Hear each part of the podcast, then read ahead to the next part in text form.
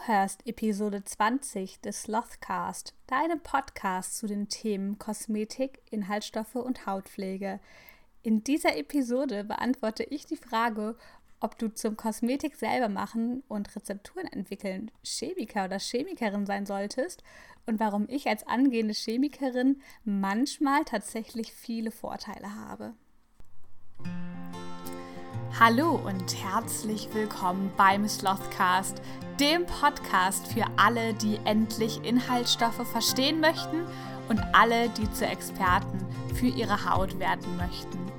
Mein Name ist Maike, ich bin Expertin für Inhaltsstoffe und Hautpflege und in diesem Podcast zeige ich dir meine besten Tipps und Tricks zum Thema Hautpflege, Inhaltsstoffe und Kosmetik selber machen. Letztens habe ich eine E-Mail bekommen und in der stand sowas wie Hey Maike, du, muss ich eigentlich Chemie studieren, damit ich meine Kosmetik selber machen kann und die vielleicht irgendwann auch verkaufen kann? Und ich fand die Frage so spannend und meine Antwort ist aber ganz klar.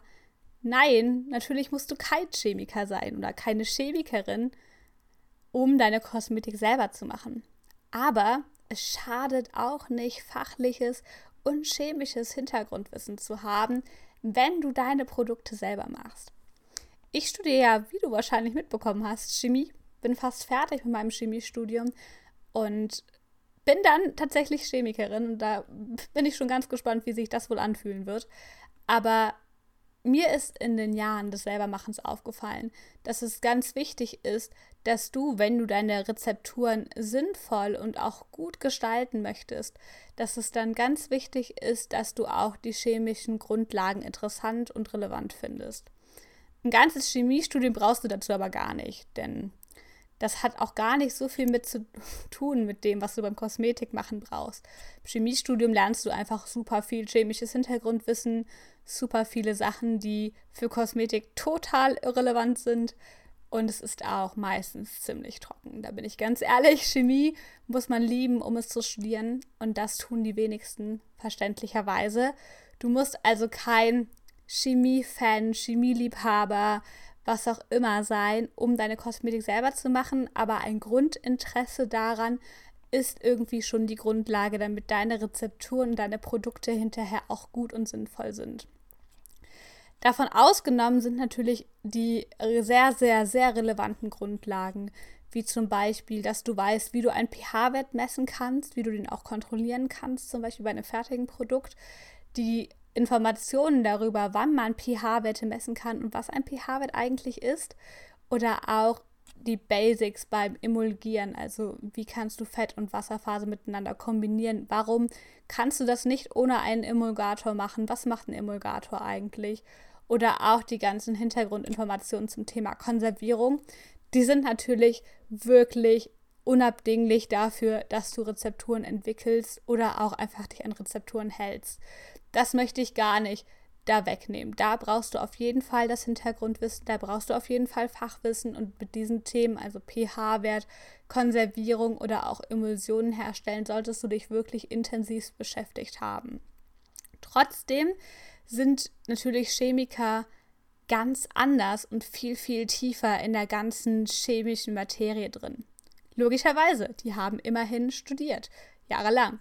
Chemiker können nämlich nicht nur überlegen, wie ein Inhaltsstoff wirken kann, sondern auch, ob es zum Beispiel Wechselwirkungen zwischen enthaltenen Inhaltsstoffen gibt. Das heißt, die sehen oder können es auch ausprobieren in Versuchen und haben einfach auch ein Auge dafür, ob verschiedene Inhaltsstoffe miteinander reagieren könnten oder eher nicht.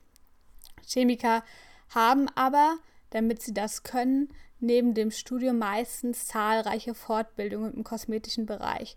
Kosmetik ist nicht im Grundstudium der Chemie ein Hauptbestandteil. Natürlich lernt man da sowas wie organische Chemie, auf die das Ganze ja aufbaut, aber es geht nicht explizit um Kosmetik.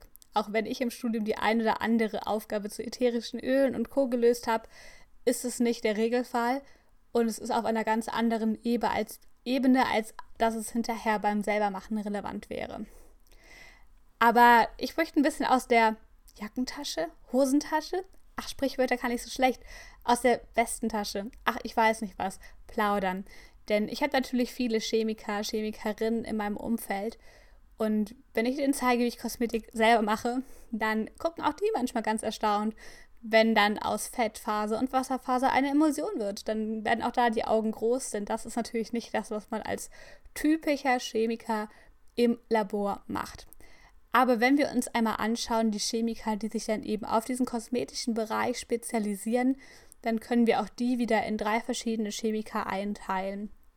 Einerseits sind das eben Chemiker oder Chemikerinnen, die in einem großen Labor arbeiten und zum Beispiel sich neue Rezepturen ausdenken oder neue Inhaltsstoffe entwickeln können.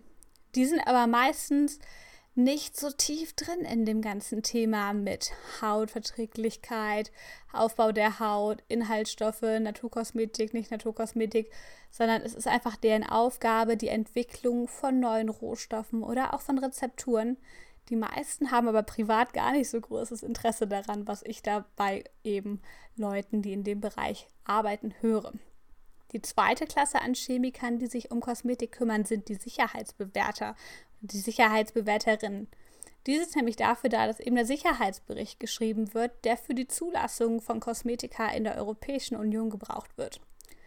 Auch die wissen unglaublich viel. Die haben ein sehr, sehr großes Fachwissen im Bereich Inhaltsstoffe, Kosmetikrecht und Co.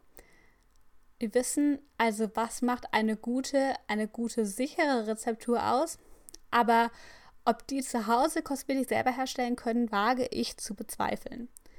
Und die dritte Art an Chemikern sind die Chemiker, die im Labor natürlich Rezepturen einfach für den Verkauf fertig machen. Die wissen zwar, was sie tun, aber haben meistens ganz, ganz wenig Verständnis vom großen Ganzen. Es gibt also große Unterschiede zwischen Chemikern und Leuten, die Kosmetik selber machen. Logischerweise.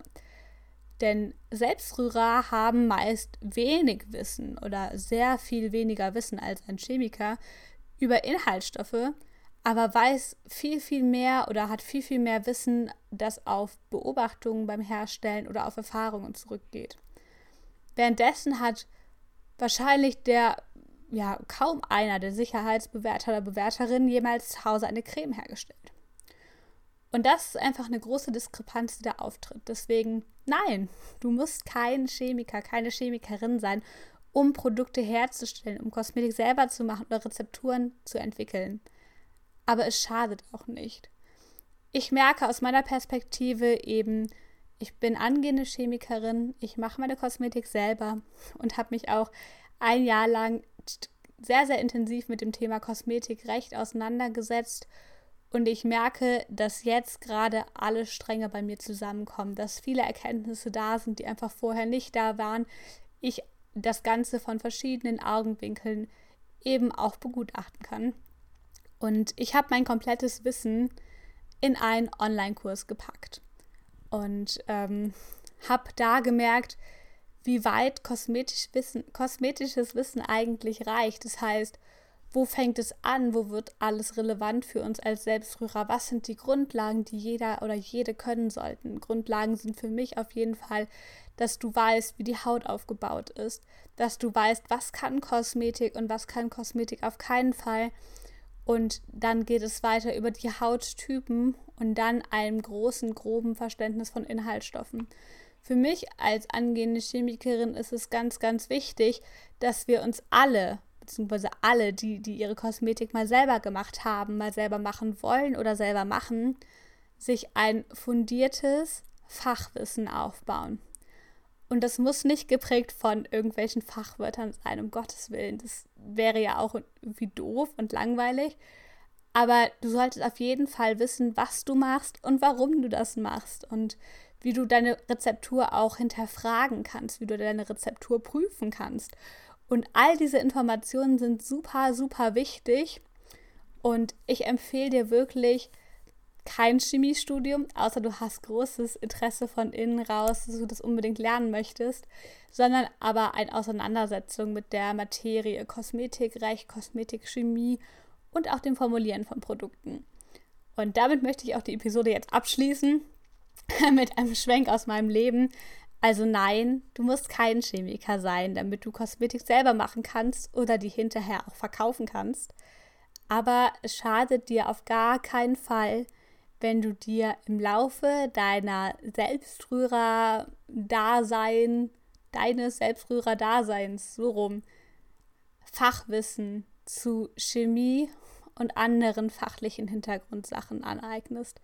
Also die Haut, ein bisschen Dermatologie, bisschen Chemie, ein bisschen Biologie, ein bisschen Mikrobiologie. All das schadet dir nicht und damit wird dir vieles leichter fallen.